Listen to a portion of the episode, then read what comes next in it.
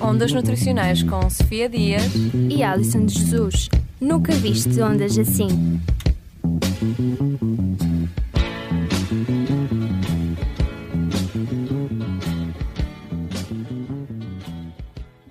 Olá e sejam bem-vindos a mais um Ondas Nutricionais. Olá, caros ouvintes, cá estamos nós para mais um programa diretamente do Estudo de Engenharia Rádio para falar de um tema que afeta muitas pessoas agora Incluindo na primavera. Eu. Exatamente. Nota-se um pouco na minha voz, não é? Mas é um tema que realmente atinge muita gente, mas neste caso vamos falar sobre um tema mais específico da nutrição. Exato, estamos a falar das alergias, mas neste caso alergias alimentares. Exatamente. Com, com março chega a primavera e com a primavera chegam todos estes problemas que vai nos dar a rampa de lançamento para falarmos então das alergias alimentares. E agora vamos passar com a Raquel, que nos vai explicar mais um pouco sobre o tema na rubrica Nutrição no Minuto.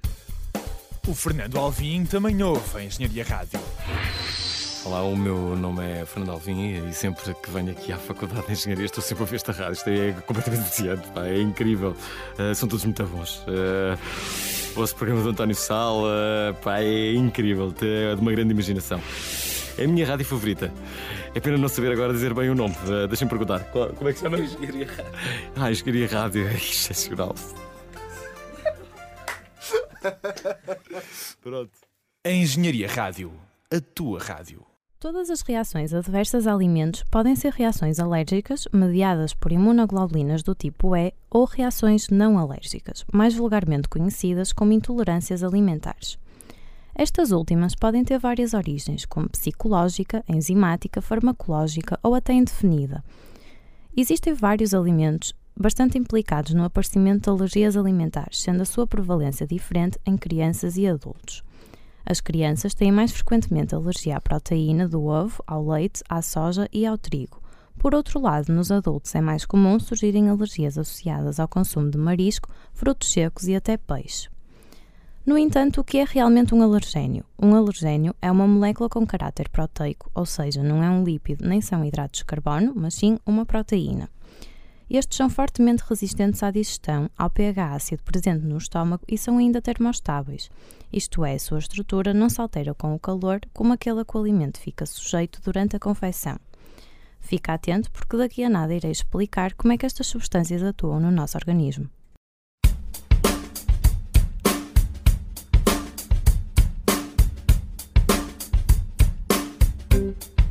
Notícias nutricionais. Começamos hoje a nossa rúbrica por uma notícia que nos confirma que a alimentação é importante em todas as faixas etárias.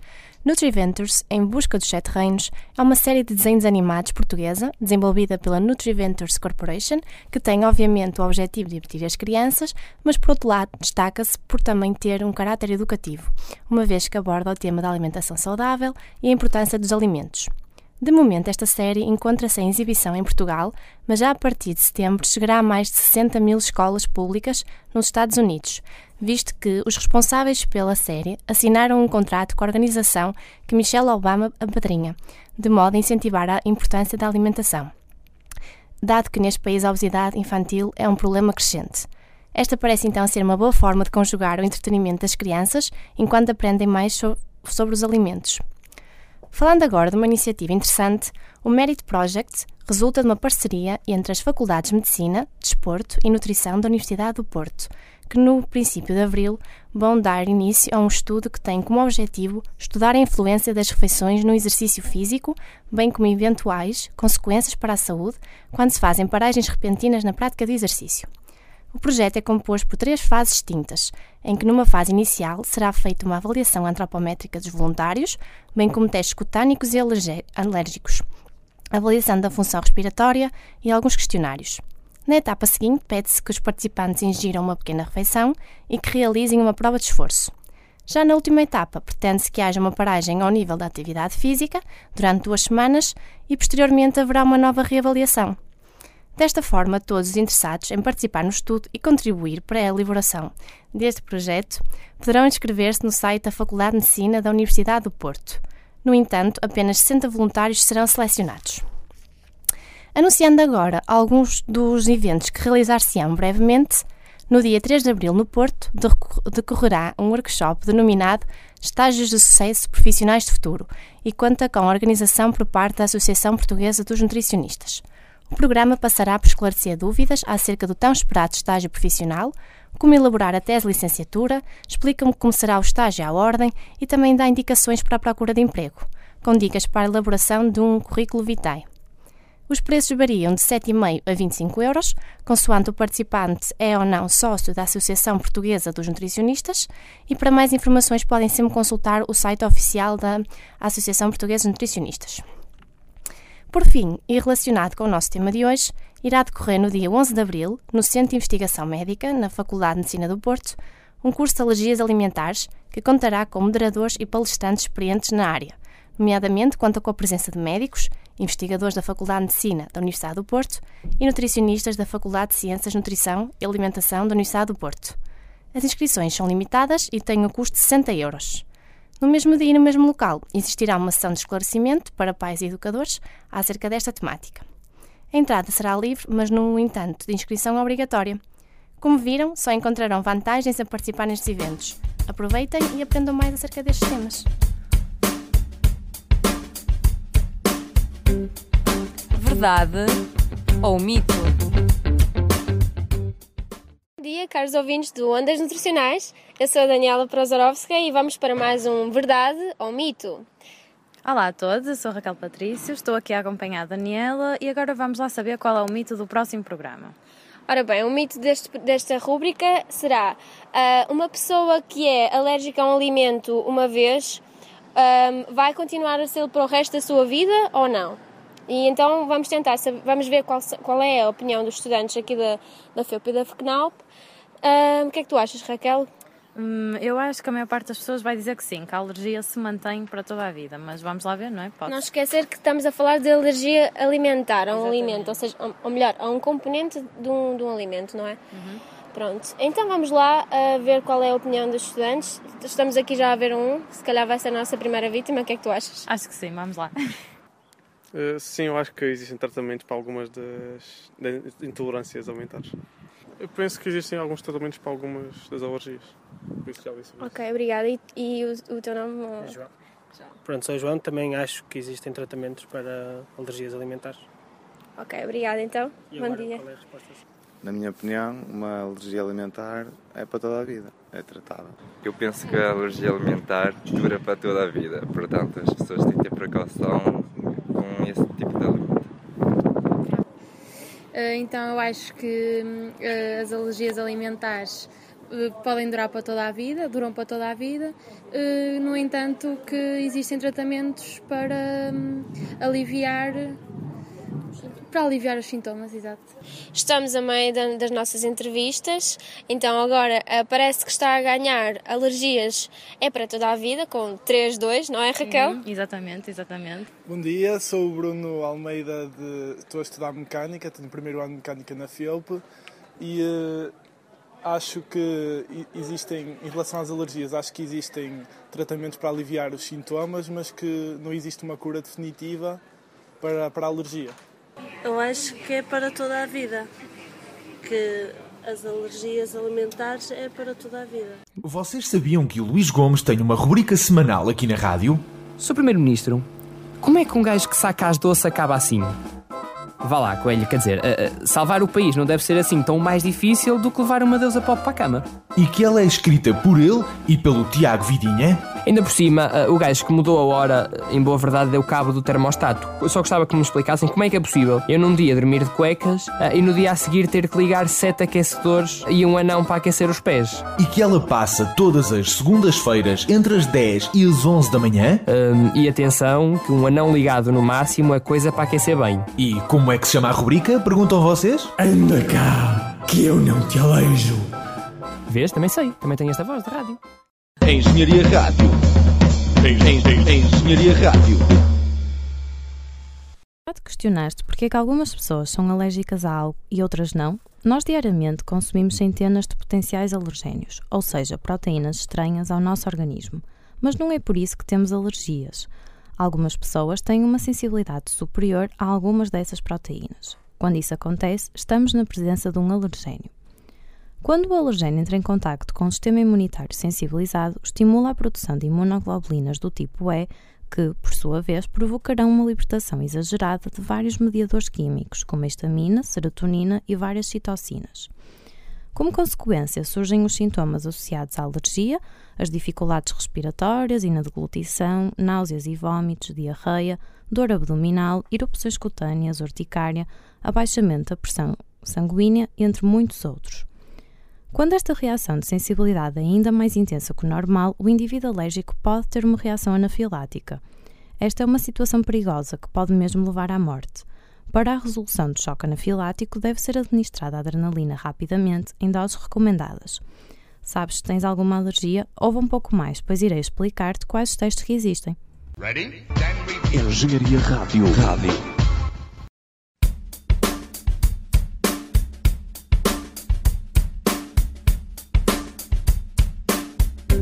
Conversa com. E para a nossa conversa de hoje é com o enorme privilégio que temos connosco o professor Dr. André Moreira, um expert em imunologia e professor na Faculdade de Medicina da Universidade do Porto. Professor, muito obrigada por estar cá connosco para falar sobre um assunto que uh, afeta cada vez mais pessoas em todo o mundo, que são as alergias alimentares. Professor, uh, iremos começar com uma pergunta muito simples. Antes de mais, obrigada e, e olá. Uh, há uma, uma questão que se põe muitas vezes, que é alergia ou intolerância alimentar. Qual é a diferença entre, os, entre os dois conceitos? Eu, antes de atacar a, a, vossa resposta, agradeço o convite e vou só corrigir professor na Faculdade de Medicina e professor na Faculdade de Ciências de Nutrição e Alimentação. Desde, desde, desde este ano, oficialmente, docente de mobilidade interna da UP, portanto, professor na, na FECNAL. Ok, ainda bem. A FECNAL fica mais rica. É, em, em, relação à, questão de alergia ou intolerância alimentar, eh, é um termo que muitas vezes é utilizado pelas pessoas referindo-se às mesmas queixas e medicamente estamos a pensar em situações diferentes. Por definição, a alergia pressupõe uma reação mediada pelo sistema imune e, no caso, depois da ingestão de um alimento. Quando estamos a falar de uma situação de intolerância, estamos a falar de reações que não envolvem o sistema imune e que acontecem depois da ingestão de, de um alimento. Eu dava dois ou três exemplos. Alguém que tem uma deficiência de lactose, bebe leite, fica com uma sensação de infartamento, de distensão abdominal, de mal-estar. Isso é uma intolerância, não é uma alergia. Alguém que, por exemplo, bebe leite e mal contacta com o leite, fica com os lábios inchados, sente a garganta arder, fica com comichão na boca, fica com falta de ar, com urticária, isso é uma, uma, uma, uma alergia. Este aspecto é, é um aspecto é, importante para as pessoas distinguirem, porque eh, a partir daí pode haver confusão na forma como vai ser feita a avaliação ou o estudo de, de, de, um, de um doente. E muitas vezes eh, as pessoas procuram a ajuda de um técnico porque têm sintomas de intolerância alimentar, uhum. comem alguma coisa, e, e, a expressão mais frequente, até mesmo nos fóruns de doentes, é comem alguma coisa que não lhes cai bem. Exato. E, e, essa coisa que não lhes cai bem não precisa, uh, à partida de nenhum estudo uh, detalhado. Portanto, é fazer uma história clínica, perceber quais são os tipos de alimentos, perceber que até pode uh, existir uma deficiência de uma enzima ou aquela pessoa ter uma predisposição genética, familiar, para responder de uma forma um bocadinho diferente a algum tipo de alimento. E pronto, se, se for uma coisa que, que, possa ser eliminada da dieta, a pessoa elimina. Mas, por exemplo, gostar muito, algumas pessoas uh, adoram arroz de polvo. Comem arroz de polvo e o arroz de polvo não lhes cai bem. Mas se gostarem, que comam à vontade. E, e, como é que se manifesta, manifesta clinicamente então a alergia alimentar? Ora bem, nossas manifestações de alergia alimentar temos desde aquelas manifestações eh, muito inócuas em termos de segurança, sem grande tipo de problemas, até manifestações que são potencialmente fatais. Eh, se calhar na União Europeia o caso mais mediático, até a propósito da questão da, da rotulagem, da necessidade de rotulagem, foi o caso de uma adolescente sueca que morreu eh, depois de ter comido um chocolate que tinha nozes na sua constituição e que não vinha o anúncio na embalagem do chocolate. Nos Estados Unidos, eh, muitas vezes estes casos fatais acabam por ser na notícia e muitas vezes há, há uma, uma interposição de processos judiciais às escolas e se calhar isso tem muito a ver também com a, a a, a forma americana de agir, de lidar com, de lidar com, com, este tipo de problemas, porque há uma ingestão acidental uh, na escola de um produto ao qual a criança é alérgica e que termina de uma forma fatal, E esses são os casos que são notícia e que são os casos mais extremos e que por causa disso, se calhar, são aqueles que as pessoas mais vezes reconhecem. Mas temos outras formas de alergia. Por exemplo, temos uma alergia entre nós que é muitíssimo comum e que, e que é muito pouco diagnosticada, que é o síndrome de alergia oral. O síndrome de alergia oral acontece uh, uh, por uh, uma reatividade cruzada, ou seja, nós somos alérgicos, por exemplo, a pólen de gramíneas. E o pólen de gramíneas tem um alergénio que é muito semelhante àquele que existe em frutos da família das rosáceas. Aqueles frutos que têm um caroço tipo amêndoa, por exemplo, o uhum. pêssego ou até mesmo a maçã. E a pessoa, quando ingere esse fruto, vai ter manifestações que são restritas à cavidade oral de alergia. É a pessoa que dá uma trinca numa maçã e que pode ter um edema do lábio, ou sente a boca a queimar, tem comichão na boca e que passado 3 ou 4 minutos o problema está resolvido. Depois uh, de a maçã ser ingerida, a pessoa não tem mais queixas nenhumas e, portanto, a pessoa vai vivendo com isto e até a maior parte das vezes nem acha que isto é, um, é uma alergia. Uh, é, é, algo esporádico algo por exatamente. É, é, muito comum, por exemplo, no serviço de urgência, é, aparecerem pessoas com um edema da úvula e que têm medo de ser o, o edema da glote, e, e, são pessoas que são alérgicas às ervas, e as ervas têm uma reatividade cruzada com os alimentos da família das cucurbitáceas, o melão, a melancia, a meloa, e que quando comem um melão têm na boca um edema local e depois acham que pode ser um edema da glote e às vezes vão desnecessariamente à urgência e passam muito tempo na urgência em observação. E são pessoas que, quando nós falamos com elas, elas dizem que sempre tiveram esta sensação, mas sempre que achavam que era o, o sabor apimentado do melão que lhes dava esta uh, sensação de, de picadela na, na, boca. Portanto, nós temos este espectro que vai desde reações localizadas, quase de urticária de contacto com alguns alimentos, até um espectro que pode ser fatal com a ocorrência de uma reação anafilática, que será, entre aspas, a situação mais assustadora. Se tivermos uma criança que seja, por exemplo, alérgica às proteínas de leite de vaca, dependendo da quantidade de alergia uh, e da história dessa criança, é perfeitamente possível que ela, uh, com o contacto, por exemplo, a comer uma senda de presunto, em que a faca que foi usada para cortar o presunto tivesse sido usada antes para abrir um pacote de leite, uhum. isso pode ser o suficiente para desencadear uma reação potencialmente fatal. Aqui, mais uma vez, despertando a atenção para muitas vezes a rotulagem, não é? Que deve ser bem discriminada, evitando então estes acidentes. Uh, ainda há pouquinho o professor falou, na, deu exemplos quando falamos da diferença entre intolerância e um, intolerância e, e alergia. alergia. O professor deu alguns exemplos sobre uh, alguns exemplos de alergias alimentares. Quais são os alimentos uh, principais que causam alergias?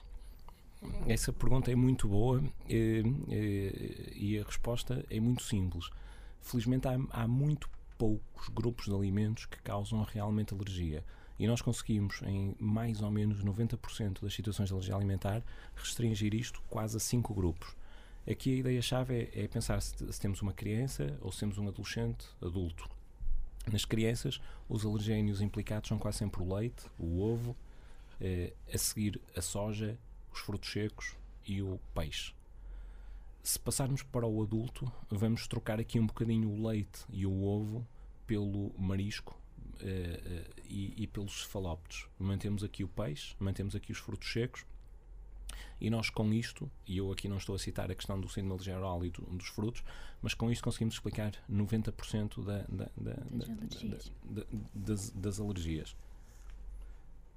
Falar... E, e, agora, já agora falando, estamos já a falar já especificamente das alergias, então como posso saber, eu, com rigor, a que alimentos sou alérgica? Há, há exemplos de testes e, e, são fáceis de fazer, são muito complicados, são dolorosos?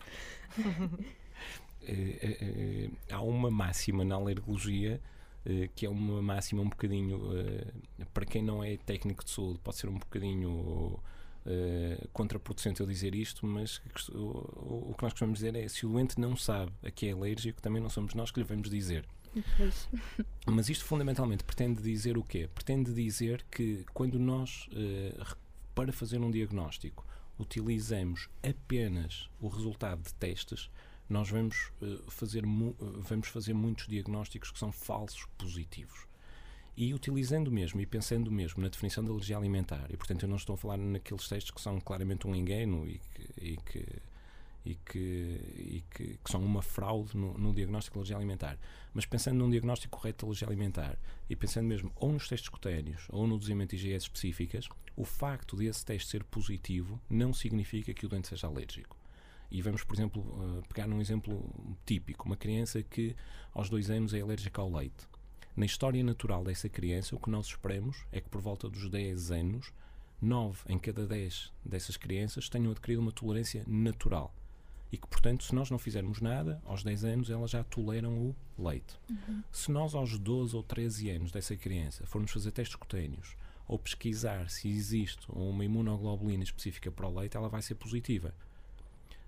Mas se nós falarmos com essa criança, ela vai nos dizer que bebe leite sem problemas e que é completamente tolerante. Portanto, o diagnóstico implica sempre uma história clínica cuidada. E a, e a interpretação do resultado do teste diagnóstico é sempre específica para aquele doente. O resultado depende da história, do doente tolerar ou não, depende, e o valor preditivo do, do, do resultado, da idade do doente, depende da existência de comorbilidades, e se estivermos mesmo a falar em resultado de testes cutâneos, depende do tamanho da pápula. E o facto do teste ser apenas positivo, portanto, aqui uma análise qualitativa e não uma análise quantitativa, não é suficiente per si para fazer o, o diagnóstico. Falando em, em alergias novamente, mais especificamente, há vários graus de gravidade, não é? Sim. Uh, da alergia. Uh, sabendo, definindo em cada pessoa, em cada indivíduo, esse grau de gravidade, se for baixo, havendo, havendo um alimento que gostamos muito, podemos na mesma ingerir esse alimento, mesmo que em poucas quantidades? Essa questão é, é, é, tem que ser sempre discutida, uh, e aqui no caso seria sempre com o alergologista e com o, com, com o médico. Porque, por exemplo, eh, pegando no exemplo do leite, que é um dos mais comuns, uma gota de leite pode ser suficiente para matar uma criança. E pode, noutras situações em que existe alergia ao leite e em que nós, uh, uma das estratégias terapêuticas e uma das possibilidades é fazermos a indução de tolerância, nós conseguimos que essa criança passe a tolerar 50 ml de leite todos os dias. E esses 50 ml até podem induzir algum tipo de sintomas, mas que são sintomas que clinicamente não serão relevantes. Nós, até há alguns anos atrás, só considerávamos a hipótese de fazer a indução de tolerância a, partir dos 12 anos, porque uh, se, se, se, sabe que se não se fizer nada, naturalmente se pode adquirir tolerância, mas neste momento, apesar disto não ser propriamente uma guideline de atuação, mas é um assunto que é muito discutido entre, uh, entre, entre o médico e o doente, se uma criança, por exemplo, com 5 anos de idade, experimentar episódios de anafilaxia e se a criança de facto, em contacto com uma gota de leite, tiver o risco de ter uma reação anafilática e morrer, deve ser discutido com os pais a possibilidade de fazer indução de tolerância. O que significa que, mesmo que essa criança daí a 5 anos fosse adquirir naturalmente tolerância, se os pais uh, indicarem ao médico e depois de discutirem, perceberem que aquela criança, quando está na creche, porque o colega do lado está a beber leite, bebeu leite e lhe deu um beijo e ela vai fazer uma anafilaxia e o pessoal da creche não tem treino no tratamento destas situações ou estão suficientemente longe de um centro onde possam ser tratadas, aí essa criança deve ser oferecida a possibilidade de fazer indução de tolerância mesmo naquela fase, por uma questão de, de, de, de, de segurança. Porque aqui na parte da alimentar, mesmo uh, os acidentes que acontecem não acontecem por, por desconhecimento do doente nos adultos, por exemplo, a alergia mais frequente entre nós é a alergia ao marisco, e mesmo os doentes que são alérgicos ao camarão eh, experimentam com uma frequência que não é desprezível, uma vez por ano, duas vezes por ano, reações anafiláticas. Uma doente minha que é, que, é, que, é, que é aluna da UP, com 21 anos de idade, com anafilaxia ao camarão, sabe perfeitamente que não pode comer camarão. A mãe prepara-lhe a refeição para ela levar para, para, para, para, para, para, para a faculdade dela a mãe, que sabe perfeitamente qual é o problema dela, garantiu-lhe que os rissóis que tinha preparado não eram rissóis de camarão e a refeição que a mãe lhe preparou eram rissóis de camarão. E ela comeu o rissol e fez uma anafilaxia para parar a urgência. Portanto, ela estava informadíssima, a mãe estava informadíssima e mesmo assim o acidente acontece. E quando nós vamos para a criança ou para os adolescentes, os adolescentes são aqui claramente um grupo de risco, principalmente quando temos uh, adolescentes que fazem anafilaxia, também é, é quase se, se, se, se experimentarem googlar Lover's Kiss and Allergy, vão ver que há uma data de casos de, de morte de adolescentes que, tendo alergia, não ingeriram alimento, mas deram um beijo, um beijo de língua ao namorado, e o namorado ou a namorada, mesmo depois de ter lavado os dentes, duas horas depois de ter comido, é, Aqui é o entra, suficiente entra um para pouco a passar. questão social também, não é? O amigo vê o amigo a comer qualquer coisa, é Exato. prova, não quer dizer, não é? Pode Sim. levar a, a sérios, Induz as pessoas, acidentes. Uh, nós já também já fomos falando aqui um pouco do- dos rótulos alimentares. Cada vez mais é, é fundamental sensibilizar uh, para a leitura e a interpretação dos rótulos alimentares. Isto não só a nível do, do seu valor nutricional, mas também no sentido de, de identificar os potenciais alergénios que estejam ocultos. Uh, muitas vezes o que acontece é que os alimentos processados uh, tão- têm alergénios escondidos, que não são evidentes na rotulagem, e, e dado isto, o, o que eu queria perguntar ao professor é o que é que acha que a indústria alimentar, ao indicar eh, nos rótulos, pode conter vestígios de determinado produto, às vezes de, de frutos secos ou, ou outros exemplos, isto mesmo que eles não fazem parte da lista dos ingredientes, isto não é um problema para as pessoas que, que, que sofrem de- das alergias alimentares? Esta pergunta é muito difícil, porque de facto há aqui dois problemas. Há um problema que é da ausência de especificação no rótulo da possibilidade de conter eh, alergénios. Eh, e apesar da, legisla da legislação desde 2011 da União Europeia obrigar a isso, eh, basta ir a um supermercado para ver que isso não é cumprido. Pois. Depois, no caso das embalagens pequenas, eh, o valor de que te oferam uns 10 cm quadrados tamanho de embalagem, significa que não é obrigatório que na própria embalagem venha a discriminação. Ou seja, se for um bombom de chocolate com nozes, o bombom não traz a, a- a informação de que tem nozes. Pois. E quando nós vemos que crianças e adolescentes muitas vezes fazem este consumo quase tipo de, de pastilha elástica eh, e, portanto têm a unidose, mas não vão ver o que está na embalagem principal, e é na embalagem principal que, que é obriga, obrigatório a Informação. referência à informação, isso aí claramente é um problema. E esse é um problema de muito difícil resolução. E a única hipótese, de facto, é sensibilizar a, a pessoa que consome este produto para eh, ou consumir sempre a mesma marca do qual tem conhecimento de segurança, ou então não, na dúvida, não consumir. O outro problema, e que tem sido uma solução eh, fácil por parte da- do- dos produtores, é mesmo que na composição não existam, por exemplo, aqui no caso os frutos secos serão sempre um melhor exemplo eh, neste tipo de rotulagem. Mesmo que naquele produto não existam frutos secos, eh, há sempre uma referência que pode conter vestígios. E aqui é sempre o risco da contaminação cruzada durante a, durante a produção. Eh, felizmente, eh, a maior parte das vezes, isto refere-se a tipo de produtos. Eu não sou nutricionista, mas acho que são produtos que seriam completamente dispensáveis da nossa alimentação. E, portanto, não penso que especificamente esta questão da rotulagem vai induzir medos ou fobias que até possam levar a, a outras áreas, nomeadamente às perturbações de comportamento alimentar. Eh, o, o mesmo já não se passaria. Por exemplo, há pouco falamos na questão dos testes diagnósticos, não é? E, eh, e quando nós passamos uma mensagem errada e dizemos a um doente que não é alérgico, eh, que é alérgico ao produto X, Y ou Z, e particularmente se estivermos a pensar num adolescente, vamos criar naquela pessoa um conjunto de medos e de fobias e uma área muito, muito, muito quente na investigação é perceber, por exemplo, quantos doentes que têm perturbações de comportamentos al- alimentares, se, se essa perturbação de comportamento alimentar foi iniciada ou não por um mau aconselhamento em relação a uma pseudo-alergia alimentar. Ah, estamos quase a terminar ah, a nossa entrevista. Antes de terminar, ah, gostaríamos de fazer uma última pergunta. Não falando de alergias alimentares especificamente, falando de alergias alimentares no geral, está aí a chegar a primavera ah, e com ela as alergias, o mal-estar, o, o espirrar, o assoar o nariz várias vezes, o, Exato. o mal-estar, o incómodo. Ah, alguma dica para os nossos ouvintes que tenham estes problemas para que possam viver a primavera no seu fullest? É assim, se, se de facto as pessoas são alérgicas e têm estes sintomas, a dica é fazer o tratamento, ou com medicação, eh, ou com vacinas. Aquilo que eu não sugiro eh, e que contraindico é a mensagem de ficarem fechados em casa. Eh, aliás, é uma mensagem que nós temos passado a todos os entes alérgicos: é, é, é, entre aspas, estar cá fora eh, e viver eh, fora de casa, brincar na rua e estar o mais próximo possível de um, de um ambiente com uma biodiversidade grande.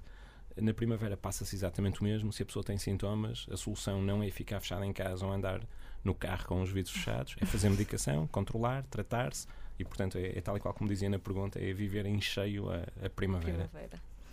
Está bem, e agora passamos àquela parte que eu pessoalmente gosto, que é o questionário mais pessoal. E começamos já com, com aquela que se calhar já lhe fizeram muitas vezes, que se não fosse médico, o que é que gostava de ser? Eu, eu gostava de ser arquiteto. Peculiar, mas algum motivo para. É uma paixão escondida do professor.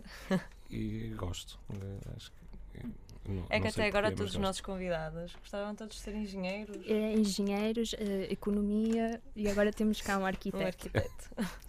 o que é que o professor mais valoriza? Eh, Eu acho que é, o, é, é- é muito relacionado com o que eu mais detesto. Eh, O que eu mais aprecio é o empenho. Aqui, é empenho no sentido de competência, ou seja, a pessoa não precisa de ser a melhor, mas precisa de, Trabalhar muito. De dar o melhor que consegue dar de si naquela tarefa. Eh, E, portanto, é quando fazemos alguma coisa, já que a vamos fazer, é fazer da melhor forma possível. Então o que mais detesta é quando a pessoa não, não luta por isso. Exatamente. É- é- nós temos muitas oportunidades eh, na vida que muitas vezes desperdiçamos e, e não, não estamos alertas às vezes para ela, para elas, e de facto é isso, é, é a falta de, de commitment, de empenho. Ah, um defeito do professor. Eu sou, sou, um bocadinho obsessivo. Todos temos um bocado disso. É, sim. Acho que sim. E um prato favorito? Eh, Eu gosto de muitas, muitas coisas. Adoro chocolate. Quem não adora? E hoje é o Dia Mundial do Chocolate. Atenção. Um bom dia para fazer este programa. Exato. E um desejo para o futuro? Esta é a parte mais fácil, é que o Porto ganhe logo a noite ao Benfica. Exatamente. Vamos lá ver. Vamos, Vamos lá estamos ver. todos a torcer por isto. não é? Exato. Está bem, professor, muito obrigada por Obrigado. estar connosco hoje a falar deste tema muito peculiar. Esperamos que todos os nossos ouvintes tenham gostado. Queremos agradecer mais uma vez ao professor. Muito obrigada pela disponibilidade. E pronto, cá estaremos nós para mais rubricas A Conversa Com. Dos estúdios da Engenharia Rádio para todo o mundo, está no ar mais uma manhã de desespero. Vamos lá ver se nos deixam fazer mais do que dois episódios. Vamos lá ver se nos deixam fazer mais do que este. Tu sabias que se estiveres num- no campo, estás num campo assim, num, num descampado, estás tu e uma vaca, e imagina que há uma trovoada, cai um relâmpago, hum, se cair ali o relâmpago, a vaca morre com o relâmpago, mas tu não. Manhãs de desespero. Ó Vasco, se queres trazer uma história, traz uma história em condições. Mas eu, mas eu tenho. se for, por essas exemplo, dúvidas. sabias que, por exemplo, se fosse, se em vez de relva fosse no asfalto, sabias que nenhum morria? Então o que é que acontecia? Não Nada? sei, inventei agora, mas pareceu-me bem dizer que nenhum morria. Todas as segundas-feiras, das 10 às 11 da manhã. Aliás, a Casa dos Segredos neste momento é o programa que tem mais QI em implantes de silicone. Os implantes de silicone têm QI? Aquilo tem imenso QI. E Impladur também, cá lá cada armário. Na Engenharia Rádio. Quando existe alguma suspeita de alergia alimentar, são vários os testes que podem ser realizados no centro hospitalar pelo teu médico. Existem os testes cutâneos, nos quais se expõe uma área da pele aos possíveis alergénios e observa-se a reação. Outros exemplos são os testes realizados in vitro e ainda a provocação alimentar oral. No fundo, estes testes baseiam-se no doseamento das imunoglobulinas E, as responsáveis pela reação alérgica. Por outro lado, existem outros métodos que não têm nenhuma prova nem evidência científica que resultem, como os que fazem o doseamento das imunoglobulinas G, testes eletrodérmicos, biorressonância entre muitos outros. Por isso está atento, pois muitas vezes estes falsos testes afirmam que determinam algo quando na realidade não o conseguem fazer.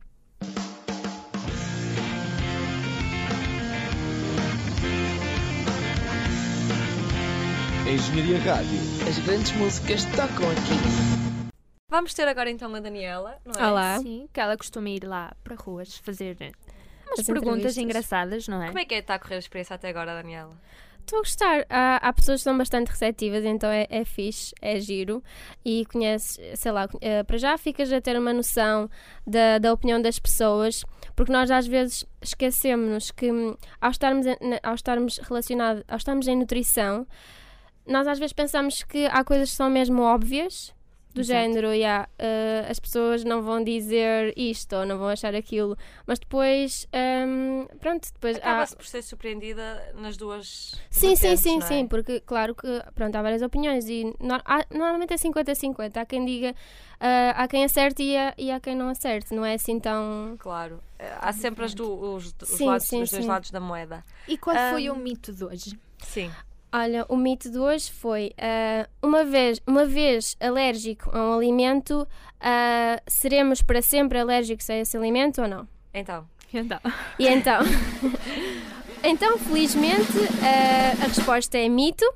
Ainda bem, não é? Porque hum, senão já, vi- já viram o que era ah, passarmos a vida toda ah, a ser ah, alérgicas a um alimento, sei lá, imaginem uma coisa deliciosa como, por exemplo, o camarão. Quem é que não Era- gosta aqui de marisco? Tão bom. Ah, ou então imaginem os ingleses que adoram o, o, o pequeno almoço deles, não é? O English breakfast, que, é, que são ovos mexidos. Porque não- estes alimentos que eu estou a dizer são os mais comuns. Ah, Muito o ovo, suscetíveis, não é? Sim, o ovo, ah, o camarão, pronto, enfim, um, o marisco e assim.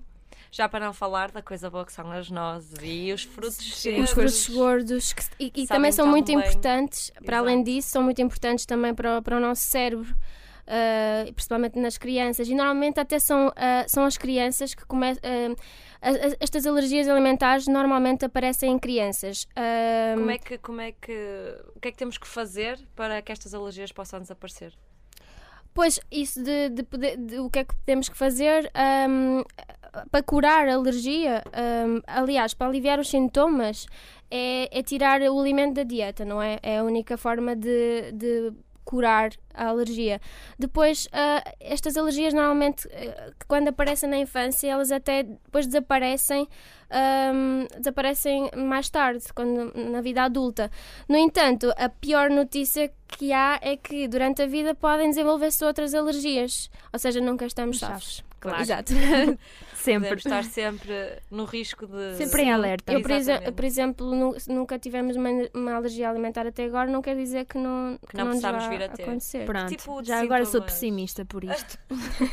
Epá, eu não posso falar porque em termos de alergias acho que tenho recorde. Olha, eu não sou alérgica a nada, Eu por não, enquanto. por- E, e- e por, e por incrível que pareça, aliás, houve uma aula que nós tivemos uma altura em que um professor disse que nós devíamos ter uma vaca no meio de casa.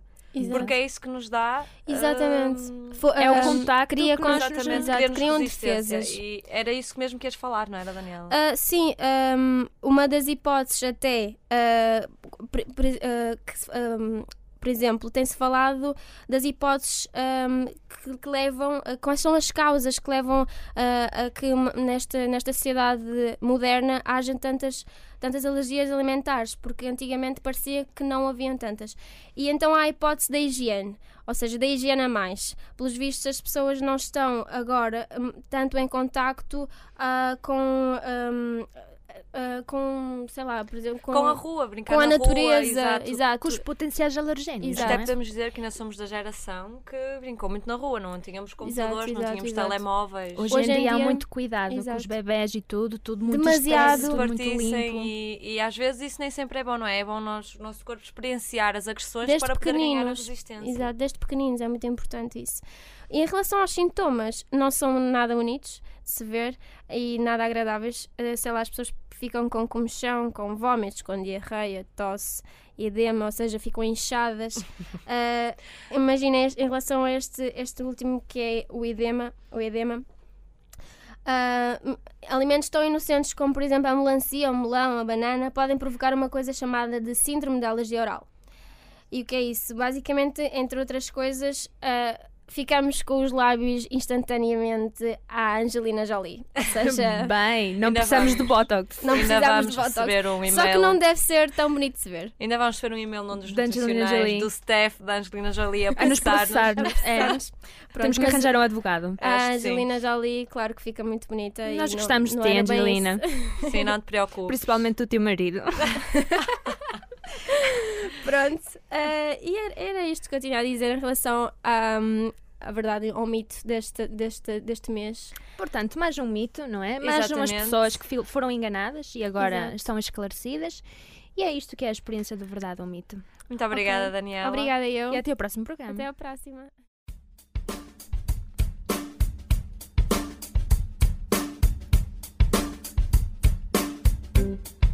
Sabia que. Cá estamos nós para a nossa rubrica habitual Sabias que? Com a Mariana. Olá, Mariana. Olá, Alice. Olá, Sofia. Olá, Mariana. E então, o que é que nos vais falar hoje? Já sabemos que é alergias alimentares, não é? Exatamente, existem várias alergias alimentares. Eu vou falar um bocadinho sobre a contaminação cruzada. Exato. Uh, nós já falámos ao longo do, da, da, entrevista que o tratamento da, da, da, alergia consiste então na evicção alimentar, ou seja, a eliminar o, o alergeno da, da, da, alimentação. Mas isto é sempre fácil ou, ou é tudo muito complicado? Nem sempre é fácil, porque temos que evitar o contato de alimentos que contêm o, o alergénio. E, portanto, num, imagina num ambiente familiar em que temos uma ou duas pessoas, imaginemos, com alergia e as outras não têm, têm uma alimentação absolutamente normal e que não têm que evitar nenhum tipo de alimentos, a utilização de alguns utensílios comuns pode desencadear um, a alergia, porque a evição um, alimentar consiste em eliminar, como já referiste, e muito bem, o, o alergénio. Uh, no entanto, esses contactos com alguns utensílios pode fazer com que o alergénio seja ingerido e cause uma, uma reação alérgica, mesmo em pequenas quantidades. Ou seja, aqui o importante então é tentar evitar essa contaminação cruzada. Exatamente. E, e como é que nós podemos evitar essa contaminação? Bem, existem uh, várias formas de evitar, nomeadamente lavar bem as mãos entre uh, as várias etapas de manipulação dos, dos alimentos, não usar os mesmos utensílios durante a preparação, a confecção, o empratamento ou até mesmo a distribuição das refeições, como as, as batedeiras, as tábuas de corte, os pratos, as travessas, talheres, etc não utilizar também os mesmos óleos de, de fritura em que já foram utilizados para, para fritar outros alimentos. Uh, não utilizar as mesmas bancadas ou superfície, ou caso sejam utilizadas, têm que ser muito bem limpas anteriormente. E uh, também evitar o contato direto com os ali alimentos que contêm uh, esse alergénio. Mariana, já nos falaste um pouco sobre o que é alimentação cruzada, acho que já está bem definido. Agora, uh, diz-nos um pouco sobre. Um, falar um pouco sobre cada alergia e uh, quais alimentos a evitar. Pronto, uh, vou começar então por falar um bocadinho sobre a, a alergia ao leite. No que consiste a alergia ao leite, é importante evitar os alimentos que contêm o leite e um, seja evitar o leite de vaca, de cabra, de ovelha, o leite condensado e evaporado, muitas vezes utilizados para a confecção de bolos, os iogurtes, o queijo de qualquer tipo, o requeijão, a manteiga, as natas e as papas láticas, muitas das vezes utilizadas para as crianças. Um, a nível das preparações culinárias e dos alimentos processados, como é lógico, temos que evitar qualquer um deles que contenha um dos alimentos que eu referi anteriormente. Mas no que respeita um, aos alimentos processados, eu acho que é muito importante as pessoas terem a noção de que às vezes na, na, na rotulagem não vem especificado o alimento, mas tem lá uh, descritos pequenas proteínas que, uh, que são as que desencadeiam a alergia, a alergia, nomeadamente no caso do leite, se falar em soro de leite ou se falar em caseína, caseinato, lactoalbumina, uh, gordura de manteiga, óleo de manteiga, são alimentos a evitar. Mariana, e relativamente à alergia ao ovo? alguma parte a evitar, a clara ou a gema, ou devemos evitar o ovo por inteiro? O ovo na totalidade. E os ovos dos vários animais. Devemos evitar ovos de galinha, cordoniz, peru, pata, avestruz, etc. E todas, tal como o leite, é preciso evitar todas as preparações culinárias e alimentos processados que contenham o ovo, seja a, cas, hum, a canja, os salgados, muitas das vezes são utilizados os, ovo para, os ovos para pincelar os bolos. Para panar ou, também, como Exatamente, falar, tem, tudo isso tem que ser evitado, as massas folhadas. E a nível da rotulagem, mais uma vez, eu acho que é importante falar na rotulagem. Quando hum, na rotulagem está descrito a albumina, a liso, lisozima, a lecitina do ovo, a globulina, a ovoalbumina, a avidina são alimentos a evitar. Também é importante aqui um bocado educar o consumidor, porque muita gente não deve saber que a lisocima, não é? É uma proteína do ovo. Exatamente, e, um, e muitas das vezes o problema reside no facto das pessoas não saberem ler Exato. os rótulos e não saberem interpretar aquilo que, que lá está. Mais uma vez, educação alimentar. É, é importante, é essencial. E Mariana, nós podemos encontrar estas informações para os nossos ouvintes em que, em que sites podemos ver? Na Direção-Geral de Saúde tem um pequeno livro online onde estão descritas estas alergias de forma mais pormenorizada, nomeadamente um, também está descrita a alergia ao trigo, ao peixe, ao marisco, a frutos secos um, e, portanto, eu aconselhava a quem tem estas alergias a dar uma, uma passagem por lá. Ok, fica então a dica consultar a Direção-Geral de Saúde, mas também uh, a Sociedade Portuguesa de Alergiologia e Imunologia Clínica, a SPIKE. Sem dúvida. Uh, damos assim por terminada a última rúbrica do nosso último programa deste mês. Exatamente. Esperamos que tenham gostado tanto como nós e vemos no, no próximo programa, em abril. Até Exatamente. o próximo programa. Então. Deus. Adeus. Adeus.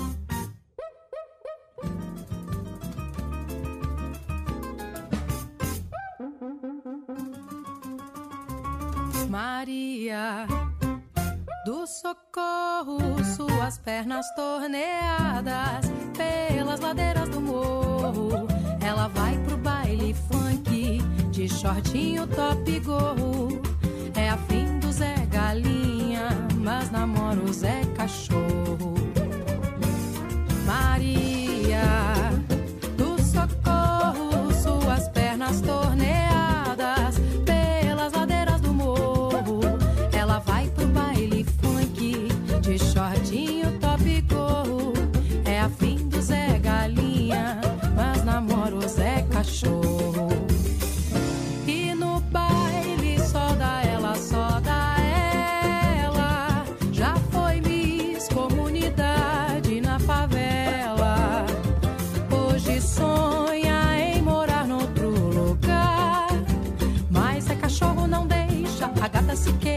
Queixa, mas fica por lá.